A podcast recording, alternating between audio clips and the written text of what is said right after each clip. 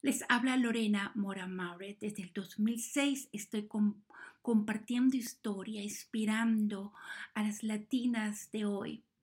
Eh, tengo, hoy celebro que tengo 138 tracks y más de 30 y casi 32 mil escuchas en San Claus y en mi podcast Lorena Today.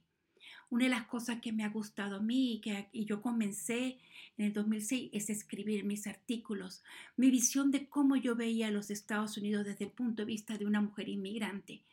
Hoy les comparto un artículo que escribí en el 2007, pero que realmente es tan relevante hoy como lo fue ayer. Se llama ¿Me divorcio o no me divorcio? Esta pregunta me la hizo una amiga hace poco después de contarme de su crisis matrimonial.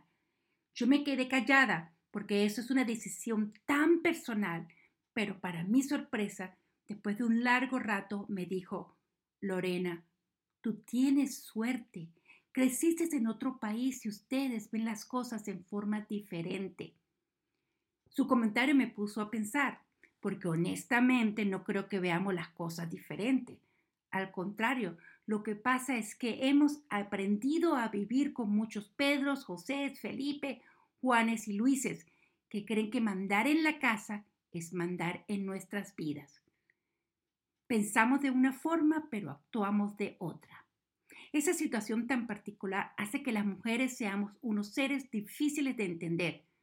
Más aún, ahora que estamos en el tercer milenio y tenemos tantas oportunidades para tomar control de nuestro destino, todavía algunas de nosotras seguimos pensando como si estuviésemos en el siglo pasado.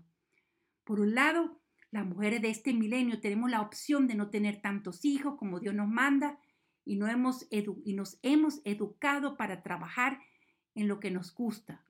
Pero por el otro, algunas nos sentimos emocionalmente maniatadas y vivimos resignadas a un silencio que nos lastima y nos empequeñece. ¿Que se divorcia o no se divorcia? ¿Cómo le puedo dar mi opinión cuando hemos crecido escuchando que es mejor estar mal casada que divorciada, o como decía mi abuela, aguantando y resignándonos. Pero ¿por cuánto tiempo se puede ser tan infeliz?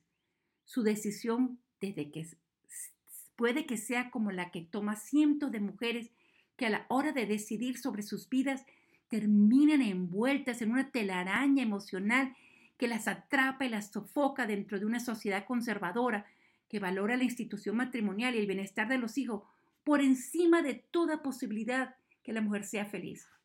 Mi amiga todavía no me ha comunicado su decisión y cualquiera que sea la voy a respetar. Por lo pronto, ella comenzó a trabajar y la noto diferente. Sus ojos brillan de emoción y tiene una seguridad que me asombra.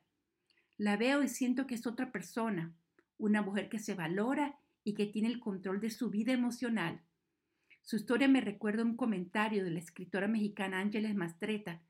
Mientras las mujeres sean más y más parte de la fuerza del trabajo, mientras tengan una profesión y ganen su propio dinero, más cerca estaremos de hacer lo que queramos.